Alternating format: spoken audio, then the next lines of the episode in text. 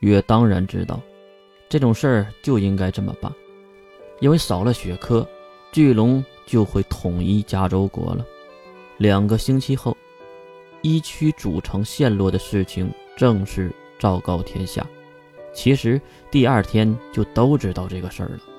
虽然人们议论纷纷，但是这两个星期后的一天，还是迎来了全国范围的葬礼，这个算是国丧了。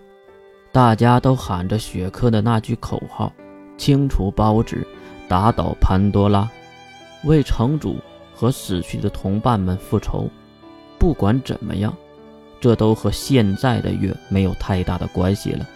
将雪珂安全的送回国，他也见到了大肚子的赫本，月也是没敢停留，只是简单的告别就离开了加州国。至于那离开的借口，其实就是在猎人工会接了一个国外的任务。这里不得不说，猎人工会还真是好，你可以选择你喜欢的任务，去推开那些你不喜欢的任务。这一点，龙军那个老头子真的没有说谎。而月接到的这个任务，当然就是下一个倒霉的国家了——赵州国，国防组织 S 零一的国家。月坐着船，通过北极来到赵州国。不要吐槽为什么要通过北极，因为其他的海域是有包纸的。这一趟几乎花了月所有的积蓄。还好的就是这个任务会赚更多的钱，而这个任务说出来，有些人可能会感觉奇怪。因为这个任务竟然是送信。冲击纪元第五年年初，月到达了赵州国。月计算着时日，那个大着肚子的赫本也应该生下了孩子。真不知道，魔法师是不是十月怀胎呢？吐槽了这么一句，就登上了最后一辆马车，用了自己最后一点积蓄，来到了目标所在的城市——海利城。这座城市不是很大，而且没有城墙。后来越打听了一下，才知道赵州国由于人员稀少，根本没有建造城墙的想法。还有就是人家是全民皆兵，谁也不怕包子。再有就是更更有趣的事儿，那就是几乎所有平民都没有见过包子。其实要不是包子攻打北极，估计赵州国都快忘了。这个世界上还有包纸的事儿，为什么要这么说呢？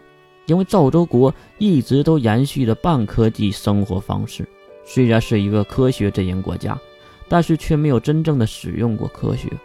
自己的国家的能力者几乎都是别的国家挖来的，或者让自己国家的孩子去中帝国十三所培训学校去锻炼，等能用了再召回国家。所以赵州国的孩子。几乎都在中帝国。说回月这边，由于天气太冷，不得不直接跑进一个餐馆。进来后才发现这里是酒馆，不少身体发福的大爷们在喝着酒，唱着歌，让月差点忘了这个世界本来的面目。还有就是月的银发在这里根本不是什么焦点，因为到处都是银发的少女。不过月这个打扮。却引起了老板娘的目光，她端着一杯热可可走了过来，也没和月要钱，直接放在了他的眼前。月当然二话不说的就拿起来喝着，香甜温暖的可可让人感觉很是舒服。月也是掏出了仅剩的银币，看到钱，老板娘摇了摇头，指向月的太刀问道：“姑娘，你是日本岛的人？”可能是因为太刀，呃，并不是，我是加州国的人，目前是一位维和猎人。急忙掏出了脖子上的牌子，看到牌子后，老板娘也没有任何的惊讶，越感觉这里的人还真是淡定了。你来找谁呀？月再次掏出信件，指着上面的地址。海丽城确实是这里，不过。老板娘停顿了一下，然后又仔细看了看那信上的地址，可能不太确认。老板娘看向一旁吃喝的几个大爷：“那个星神的教会是不是换什么地方了？”星神的教会，月感觉到了一丝丝的不安。啊，是，是了，已经不在海利城了，到了更南方一点的地方。那个地方叫什么来着？红着脸的大爷努力的想着，一旁的另一个大爷放下酒桶：“你是喝多了吧？什么都不记得了。教会已经在上个月就搬走了，现在应该挪到三元古坡那边去了吧？三三元什么？这个地名好奇怪啊！”老板娘也是回头看向月：“啊，地方不是很远。”也是比价区的，你就沿着这条大路一直往南走，等快到了自由岛就是了。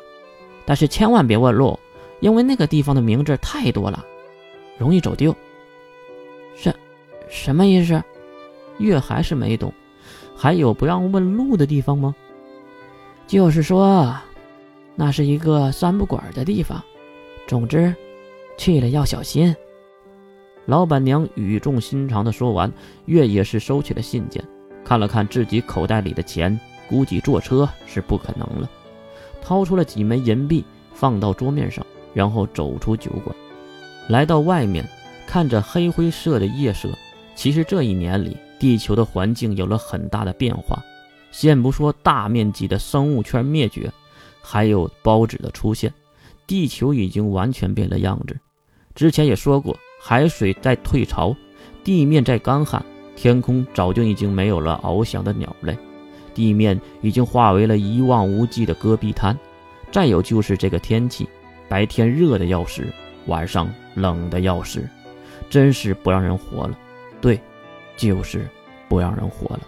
想到这里，月还是伸出手喊了一句：“第九式，破天黑翼。”